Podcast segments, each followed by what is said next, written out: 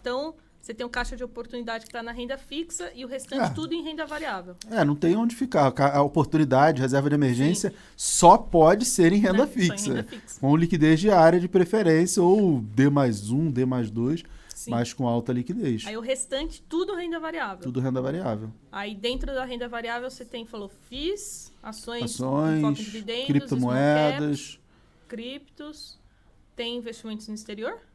Não, assim, não de forma significativa. Uma coisinha ou outra lá. Tem dólar, moedas? Não. Também não. Ah, não vejo sentido no dólar.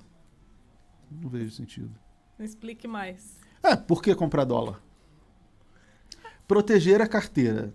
Não é proteção para carteira. É, as pessoas, é porque as pessoas não fazem as contas do que é uma proteção. Assim, eu dou aula de RED, Uhum. só que você tem que calcular o beta da sua carteira em relação ao ativo que você está usando de proteção. O pessoal, vou comprar um pouco de dólar e vou proteger minha carteira. Você pode comprar dólar porque você vai viajar, beleza. Uhum. Mas proteger a carteira não é assim. Porque assim, quanto eu vou botar de dólar na minha Você tem que carteira? fazer o cálculo para ficar algo. É, o mínimo é ficar você. equilibrado, né? É. E aí você Sim. pensa assim, ah, eu tenho 100 mil reais, vou botar 10 mil no dólar. Porque se minha carteira cai, o dólar sobe, Sobe. e compensa. Sim. Mas aí você pensa comigo, eu botei de 100 mil reais, eu botei 10 mil no dólar. Então, se a minha carteira cai 10%, ela vai. Tem 90 mil lá em ações e 10 mil em dólar. Ela cai para 81 mil. Né? Caiu 10% dos 90 mil. Ah, mas o dólar vai compensar essa queda. Só que o- aqueles 10 mil de dólar para virar. para crescer 9 mil e virar 19 mil, o dólar tem que dobrar. Se o dólar dobrar, sua carteira não vai cair 10%. Vai cair mais do que Sim. 50%. E aí você vai chegar, pô, então tem que botar metade. É, não é um head perfeito, né? Não, longe, fica muito longe. Você, Muito longe. Aí você vai chegar à fantástica conclusão. Então vou botar metade em dólar e metade na bolsa. Porque aí, beleza, porque um, um compensa o outro. Legal, mas aí se o dólar cai e a sua carteira sobe, também fica zero a zero. E a sua carteira não vai sair do lugar. É, é eu vi alguns gestores que deixam uns 30%. Mais ou menos. Mas isso aí é 30%. E a gente tá para isso você tá tem que considerar qual o beta da sua carteira, que é o nível de sensibilidade, o nível de oscilação da sua carteira em relação ao dólar. As pessoas não, não calculam nem o beta em relação ao IBOV, que seria um instrumento direto. Cal- calcular em relação ao dólar, putz, o gestor com certeza sabe fazer esse cálculo. Né? Eu sei, putz, o gestor sabe, né? É até fácil de fazer.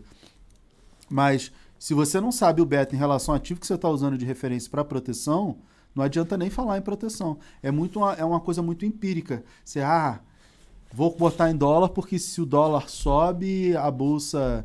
É, se o dólar, a bolsa cai, o dólar sobe, eu estou protegido.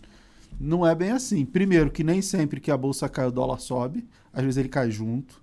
É, investir no exterior. Esse ano, a bolsa americana caiu e a brasileira também. Então não é bem por aí. Por isso que eu digo assim: ah, vou, vou investir em dólar.